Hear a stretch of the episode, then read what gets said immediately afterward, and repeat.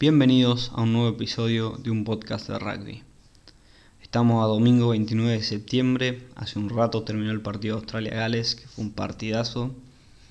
Y hoy, antes de hablar del partido, quiero hablar de por qué Gales está tan bien en este mundial, cómo llegaron tan bien y cómo para, para mucha gente hoy se termina de definir como claro candidato a, ganarlo, a ganar la copa para mí era el claro candidato desde antes de la Copa, era, es mi equipo que yo tengo en mi PRODE como campeón.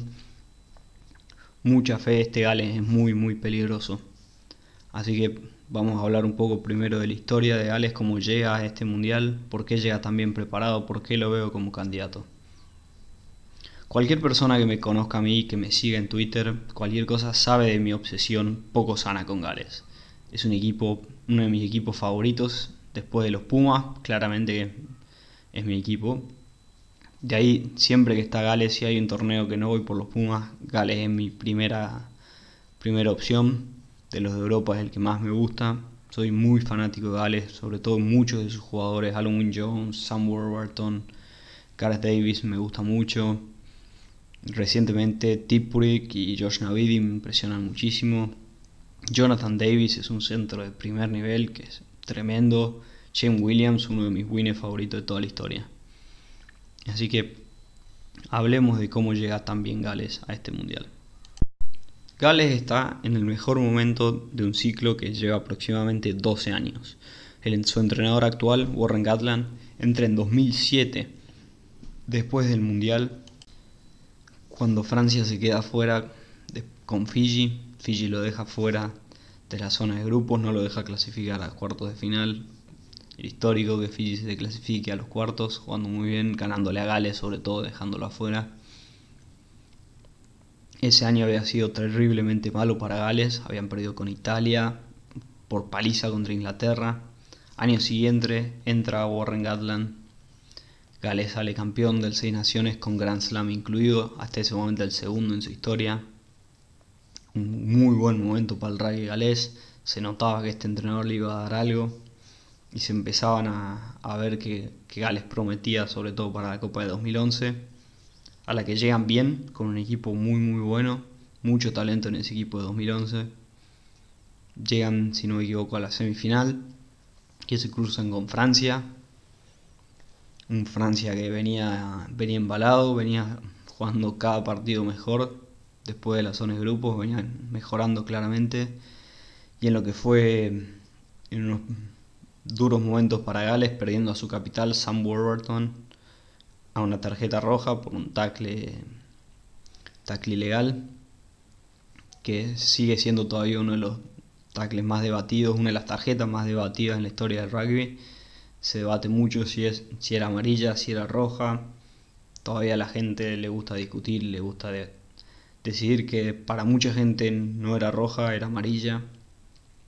Es un debate que todavía mucha gente sigue, a pesar de que Sam Warburton salió hablando y en varias entrevistas ya dijo que era claramente tarjeta y para él también de vez en cuando era tarjeta roja.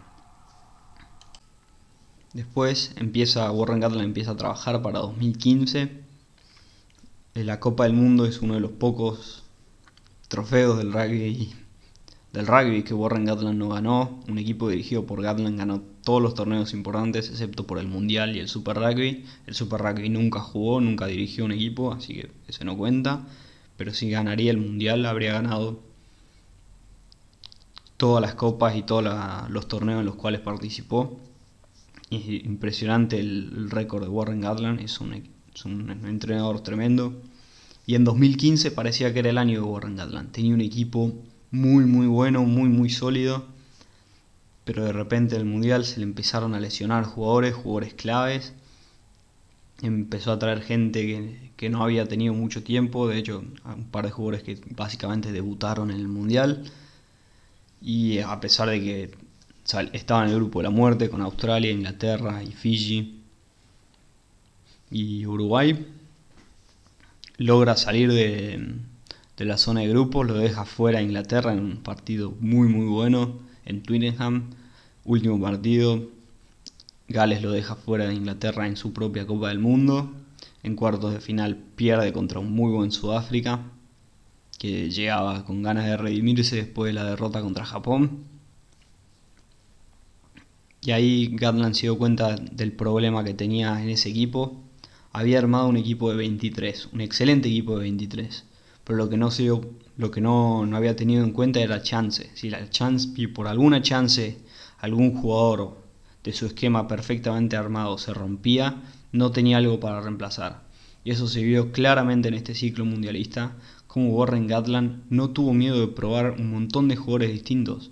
Hasta el año pasado, 2017, 2018, entre 2017 y 2018, todavía no se sabía bien cuál era el equipo titular de Gales. Había una idea general de más o menos quiénes eran los jugadores, pero sobre todo el 10, que es una casaca muy importante, no se sabía quién era el 10 titular, si iba a ser Vigar, si iba a ser Anscombe, si iba a ser Patchell, si iba a ser Priestland, había jugado también.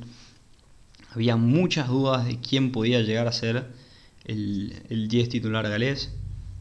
Obviamente en 2018 se em, empieza a tomar carrera Anscombe, empieza a ganar minutos y en el mundial, el perdón, seis naciones de 2019 la rompe toda, un tremendo un tremendo seis naciones jugó Anscombe y todo parece indicar que iba a ser el 10 titular, sin embargo se lesiona, así que queda Vigar y Pachel como suplente, a pesar de esto, de que está yendo básicamente con el segundo y tercera apertura, Pachel tiene varios partidos en, este ciclo mundialista, uno contra Argentina, bastante popular. Así que Warren Gatland llega, por más que se les siguen lesionando jugadores, este equipo de Gales llega y tiene suplentes y tiene equipo porque no armó un equipo de, 20, de 23 que juegue bien, armó un, seleccionado básicamente de 40, parecido a los All Blacks 2017, que se te pueden lesionar casi cualquier jugador, pero el que entra ya jugó contra los grandes, ya tiene minutos, tiene una idea de cómo el esquema de juego funciona, a qué juega este equipo, y por eso es que Gales llega tan bien, llega tan seguro. Este es probablemente el equipo de Gales que más tranquilidad tiene en los partidos. En estas seis naciones, excepto en el partido contra Francia, que se desordenaron bastante, tuvieron un partido raro, era increíblemente lo tranquilo que estaba este equipo de Gales, ganándole muy cómodo a Inglaterra, no sé si muy cómodo, pero ganándole de forma cómoda a Inglaterra, después pasándolo por arriba a Irlanda, anulándolo completamente, manteniéndolo en cero hasta el minuto 80 después de un montón de tiempo, nadie lo puede tener por tanto tiempo en cero a Irlanda, es extremadamente complicado. Lo bloquearon completamente a Sexton, no lo dejaron jugar, Sexton tuvo uno de los peores partidos de su vida probablemente. Y no porque él jugó mal, sino por la Claramente jugó mal, perdón. Pero fue producto no de que él estaba en un mal día, sino que los galeses lo obligaron a tener un mal día. La presión galesa es tremenda. Este es un equipo que en todos estos años armaron un equipo que trabaja y trabaja mucho. Físicamente son casi más superior que cualquier equipo. Tiene una defensa tremenda, no paran de taclear, no te dejan jugar a nada.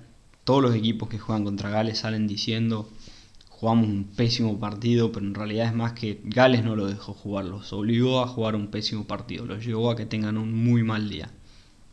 Y eso, en eso armó este equipo para este Seis Naciones, un Seis Naciones armado sobre todo en la defensa. Gales anotó la misma cantidad de tries que Italia en este Seis Naciones. Eso significa que el equipo que salió campeón con Grand Slam anotó la misma cantidad de tries que el equipo que salió último. Gales ganó el Seis Naciones sin marcar un partido, sin ganar un partido por 60 puntos, por muchos puntos, ni siquiera, sin marcar un try espectacular que sea explosión en todo Twitter o Instagram. Todos con buenos tries, jugando bien. Pues este equipo de Gales, ya hablé un poquito de cómo se le gana a los All Blacks, de hacer más tries o marcar más puntos. Este es un equipo de Gales que te marca puntos. Cada vez que llega a 22 tiene una oportunidad seria de marcar puntos y en general la aprovechan. Este seis naciones era impresionante, cada vez que Gales llegaba, pum, tres puntos, tres puntos por acá, tres puntos por allá. Y cuando sos tan bueno sumando, no, no necesitas hacer tantos tries, porque sabes que llega a las 22 rivales y te volvés con puntos. Y, si tan, y entre más veces podés llegar, y como tenés muy buenos jugadores para ponerle presión al rival, logra, lográs hacer eso. un dato, un caso curioso de la defensa de Gales, es como cuando en general los equipos devuelven una patada para poner presión, en general buscan que la pelota pique y salga touch para tener un line y ganar metros así. Gales lo que hace en general cuando juegan esas pelotas intentan que la pelota pique pero quede en la cancha.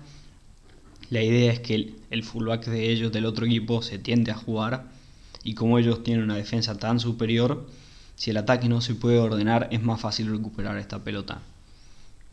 Esto en los últimos años, por más que en general lo hacían muy bien todo el partido, llevaba, los llevó a un par de partidos en los que no hicieron bien esto, llevó a que el equipo pifie en los últimos minutos perdiendo partidos claves contra rivales importantes.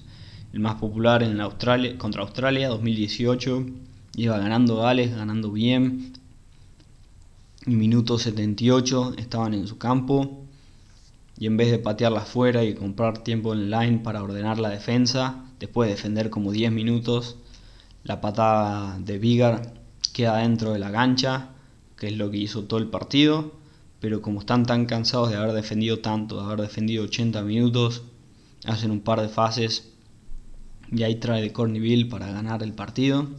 Lo mismo contra Inglaterra, exactamente lo mismo pasa, minutos 70 y largos. Tienen la pelota en sus 22 y la patean y la dejan adentro lo que lo lleva de nuevo a tener que defender una pelota muy muy difícil que Inglaterra termina metiéndole el try para ganar el partido. Este equipo de Gales no llega perfecto, no llega con todos los jugadores, llega como dije, perdió a Anscombe hace poco tiempo, perdió a Toy Faletao que es un excelente 8. Y además hace no tanto, en 2017 Sam Warburton anunció que se retiraba del rugby. El capitán galés se retiró hace dos años lo que era, el que era probablemente uno de los mejores siete del mundo. Y hoy Gales no lo extraña. ¿Por qué? Porque Tipurik está teniendo un mundial increíble, años terribles. A ver, obviamente para mí Sam Warburton es mucho mejor que Tipurik. Pero no se nota que lo extrañen tanto, que es increíble. Wainwright, el, el otro ala, también me impresiona muchísimo. Cómo se mantiene a la altura. Josh Navidi Hoy el 8 del equipo para mí la rompe toda, me encanta cómo juega, aparece por todos lados. Y este equipo lo simboliza por sobre todo su capitán, Alan Wynne Jones, el eterno segunda línea galés.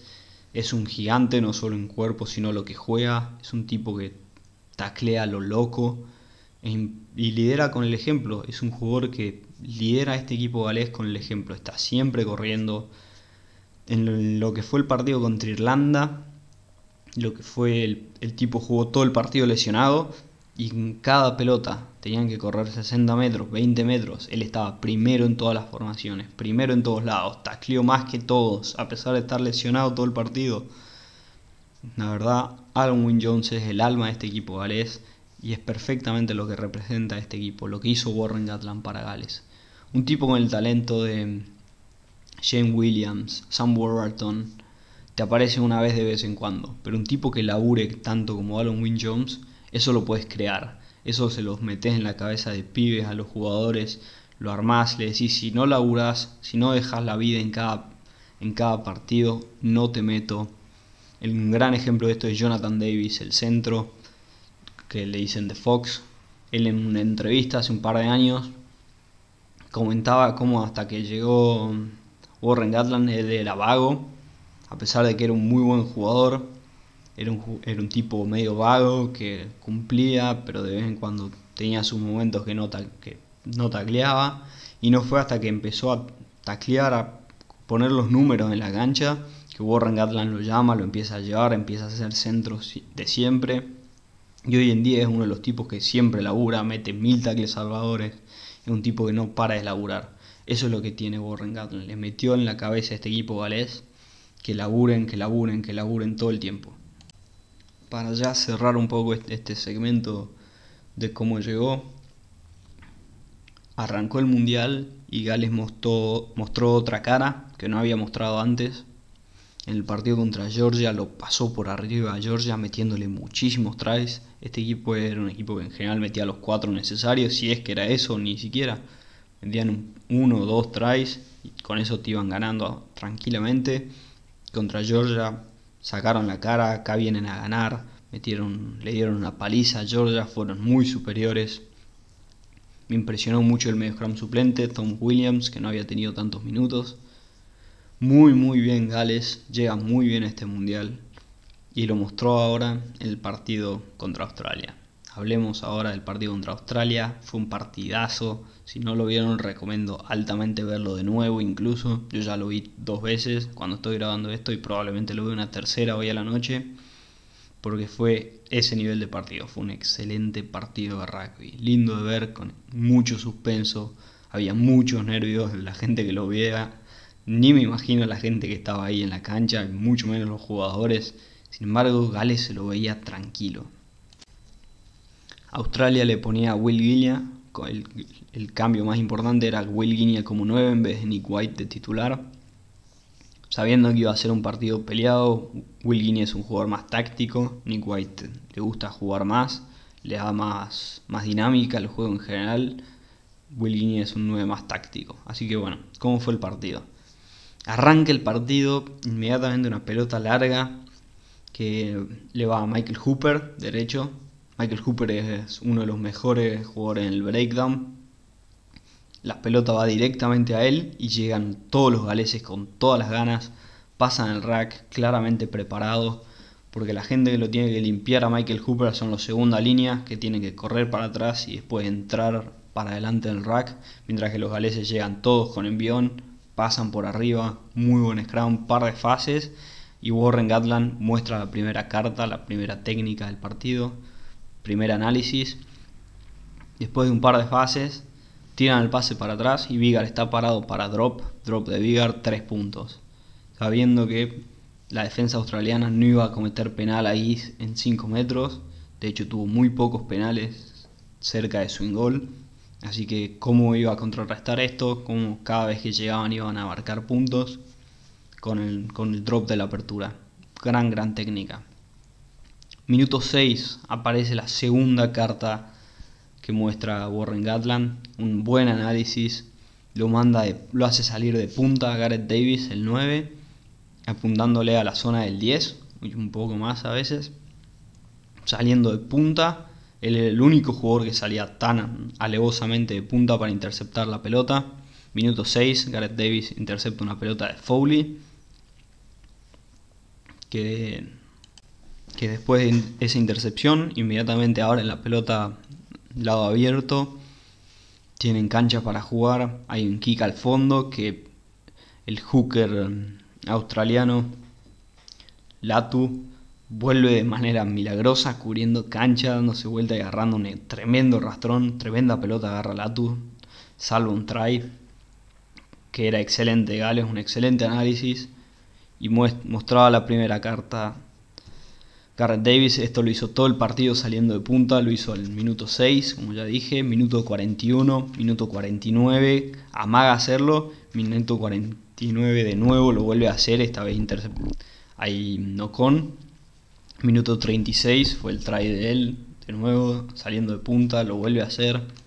Así que el try de, de Davis no fue casualidad, fue claro análisis, había una orden clarísima de arriba de hacer eso, él particularmente tenía la orden, Pachel lo hizo un par de veces, un, par de otros jugadores de vez en cuando le salía de punta para hacer que la defensa, que el ataque australiano no pueda ir al canal 3, nulificando así un poco a Coro y y Ashley Cooper. Ashley Cooper casi no toca la pelota en ataque, excepto para su try que es una jugada aparte. Así que fue un muy buen análisis de Warren Gatland de cómo parar un poco a este equipo australiano y exponiendo una clara debilidad en el ataque australiano. De ahí hay dos tries, hay un try galés y un try australiano, los dos extremadamente parecidos. Llegan con buen ataque a 22, con envión. Hay ventaja de penal para el equipo que ataca. De ahí se juega rápido para el 10 que pone un kick al win. En el caso de, de Gales fue, fue North el que marca el try. El caso de Australia fue Adam Ashley Cooper, los dos tries muy muy similares. Minuto, perdón, antes de todo esto, minuto 16, Hay de nuevo un intento de drop de Vigar, que pifia. Minuto 27, se golpea a Vigar la cabeza, va a taclear mal, se come un golpe en la cabeza y entra Pachel, que jugó muy buen partido. Pachel, la verdad entró de nuevo, entró con calma, entró a jugar de lo mismo que hacía Vigar, tuvo un par de kicks malos, pero la verdad que se lo vio muy bien al Colorado, que de nuevo es el tercera apertura de, Gales, es la tercera opción, Anscombe, Vigar y Pachel. Y sin embargo, Pachel jugó un partido tremendo contra Australia, a muy buen nivel, que habla del trabajo que hace Warren Gatland. Después un par de errores de Bernard Foley. Foley no tuvo un buen partido, falló en encontrar dinámica, tiene un par de pases malos. Como ya dije, David le intercepta una pelota. No, no, no tuvo un muy buen partido. Minuto 36. Eh, sale, sale el try de... Perdón. Perdón, estoy muy enfermo. Sale el try de Gareth Davis de intercepción, una pelota que acaba, hay, hay salida después de un, de un penal que marca Pachel. Hay una salida que gana, que cachetea a Ashley Cooper y de ahí entra el rack. Esto es importante porque por el lado que corre Gareth Davis es lo que normalmente defiende a Ashley Cooper. Y como es pelota recuperada, Australia se viene con todo. Will, Will tarda un segundo en abrir la pelota, que es todo lo que necesita Gareth Davis para salir de punta e interceptar esa pelota. Y las dos posibles defensas para que deberían pararlo no están. Bernard Foley no tiene la velocidad para alcanzarlo. Y Hurley Petty está yéndose para el otro lado para meterse en el ataque australiano. Entonces está en la otra punta y tiene que volver. Y Adam Ashley Cooper, como ya dije, está en el, pit, está en el rack ese después de haber recuperado la pelota lo que termina y bueno, y Gareth Davis lo aprovecha, gran try del 9, encima para irse al segundo tiempo bastante cómodos, ganando por bastante. Arranca el segundo tiempo, Gales recupera una pelota y minuto 43, drop de Patchett de nuevo, mostrando lo mismo, mostrando muy buen game management, sabiendo que en el segundo tiempo tenés que sumar puntos, así si Australia se te viene con todo, no importa, necesitan demasiados puntos para ponerse a tiro y eso es exactamente lo que pasó. Algo que no mencioné antes de esto, en el, try de, el primer try de Australia, Bernard Foley erra la conversión, erra dos, puntos que terminan siendo claves. Lo mismo, bueno, pero medio que se anulan con el drop errado de Vigar, aunque no importa. Eso, esa patada a los pales fue, fue clave de, de Foley porque era un penal accesible que generalmente los mete, erra dos puntos simples que después lo complican sobre el final Australia, teniendo dos puntos es muy distinto como, como esa última jugada. Inmediatamente después del, try drop de Patchell, perdón, hay try Australia, una muy buena jugada, Harley Petty rompe, rompe, rompe un par de tackles, genera envión, Después juegan un ciego, Matt Tomua, que ya había entrado por Bernard Foley. Entra muy bien. Una de las primeras pelotas que toca, juegan por el ciego. Se corta bastante. Y un par de fases después hay un buen try de Halle Petty. Bueno, como mencioné de ahí, a los 40 y de nuevo a los 49 sale de punta de nuevo Davis en una jugada que ah, un poco antes sale de punta sin embargo, la pelota va para los forwards. Siguiente jugada, vuelve a salir de punta, intercepta la pelota, pero comete no con. De nuevo, casi se va solo para el try. Hubiera sido un excelente try de, Gareth Davis, que fue una lástima que se le caiga un no con, lo que era una pelota increíble. De ahí, el jugador que se empezaba a hacer notar mucho ya dominaba todo el juego, el juego, territorio, posesión, dominaba toda Australia el, jugador que me impresionaba mucho era Tipurik, muchas veces casi de penal, muchas veces de penal, pero no lo veían, haciendo siempre lenta la pelota australiana cuando se metía. Muy bicho, muy muy bueno. Minuto 60, Australia se empieza a dar cuenta que el negocio no estaba por afuera, el negocio estaba en hacer el juego cortito. Después de mucha fase, mucho pick and go, hay un muy buen try de Hooper abajo de los palos a pura potencia, pura garra, yéndole en el mano a mano, diciéndole, ok, me vas a, me vas a salir de punta por afuera, te juego por adentro, te juego con los forwards, te intento someter por ahí. Minuto 76, era, hay un scrum en territorio australiano, casi cerca de sus 22, es, scrum para Gales, después de un free que ganan. Hay un, hay un excelente scrum australiano que gana un penal que hubiera sido que fue clave, pero sin embargo cuando la va a patear al line por sacar muy larga la deja, deja la pelota muy cerca de la línea de touch entonces Thomas Williams salta y deja la pelota adentro después de una increíble capacidad. eso es puro talento, eso es individualidad. Hablando de nuevo de trabajar y de esforzarse, es un esfuerzo tremendo del 9, sabiendo que él le gana una pelota a su equipo clave. Y de ahí, bueno, termina siendo un partido cerrado. Australia estaba, tenía que marcar try sí o sí si quería ganar Ahí están los dos puntos que importaban de Foley. Si hubieran estado con dos puntos más, 27-29, hubieran tenido que buscar solo un penal o un drop. Y hubiera sido otro partido si metían esos dos. Bueno, jugadores que vamos a ver un poco ahora de las estadísticas que hubo en el partido. Tres tries para Australia, dos para Gales, ya hablamos. 80% en las patadas a los palos de Australia, 88 de Gales. La posesión a este es bastante impresionante. En el primer tiempo 51% Gales, 49% Australia. En el segundo 76% de posesión de Australia, 24% de Gales. Territorio en la primera, el primer tiempo 61% en territorio se jugaba en territorio galés. Y en el segundo tiempo, perdón, 61% en territorio australiano con dominio galés. Y en el segundo 82% del territorio se jugó en, el campo en el campo galés, un montón de territorios, impresionante como Gales casi no estuvo en el segundo tiempo. En cancha en cancha australiana y a pesar de eso marcó 6 puntos, que es muy muy muy importante. De ahí tacles, mucho tacle, mucho tacle galés. Tuvieron casi el doble de tacles, 100 150 contra 80, esto es tackles metidos, 183 en, contra 95 en tackles totales. Territorio total es 63% australiano contra 37 Gales. O sea, dominio territorio 63% Australia contra 37 Gales. Muy, en los racks ganados muy impresionante. No hubo, no hubo casi turnovers en el rack. 98% de los racks los mantuvo Australia Gales 96, es muchísimo.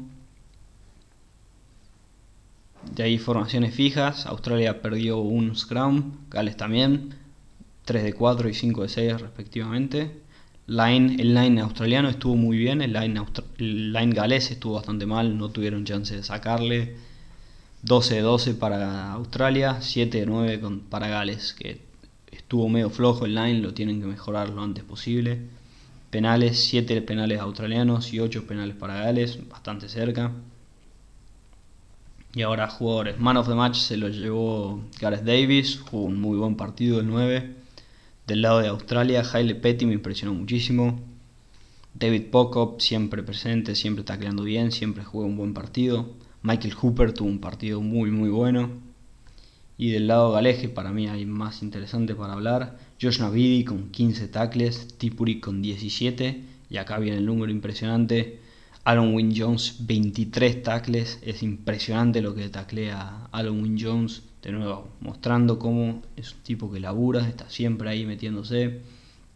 Ken Owens, el hooker, 15 tackles, Francis, 12 tackles. Ball, el otro segunda línea, 11 tackles, muchísimos tackles de los galeses. Eh, Heli Parks Parks, el centro con 12 tackles, muchísimo tackle galés, la verdad, muy poco tackle errado también. Eh, Josh Navidi no erró ningún tackle, me impresionó muchísimo. Muy, muy buen partido de Gales. Matomu entró muy bien en el segundo tiempo, pero no fue, no fue suficiente para dar vuelta al partido. Como resumen, Gales vuelve a demostrar que es candidato, es el claro candidato al mundial en mi opinión. Para mí si hay alguien que, está en su mejor momento raquísticamente es Gales. Lo veo muy muy bien, mejor que, mejor que Inglaterra, mejor que los All Blacks. Para mí Gales es el claro candidato. Australia muestra que está en un buen nivel, que tiene juego.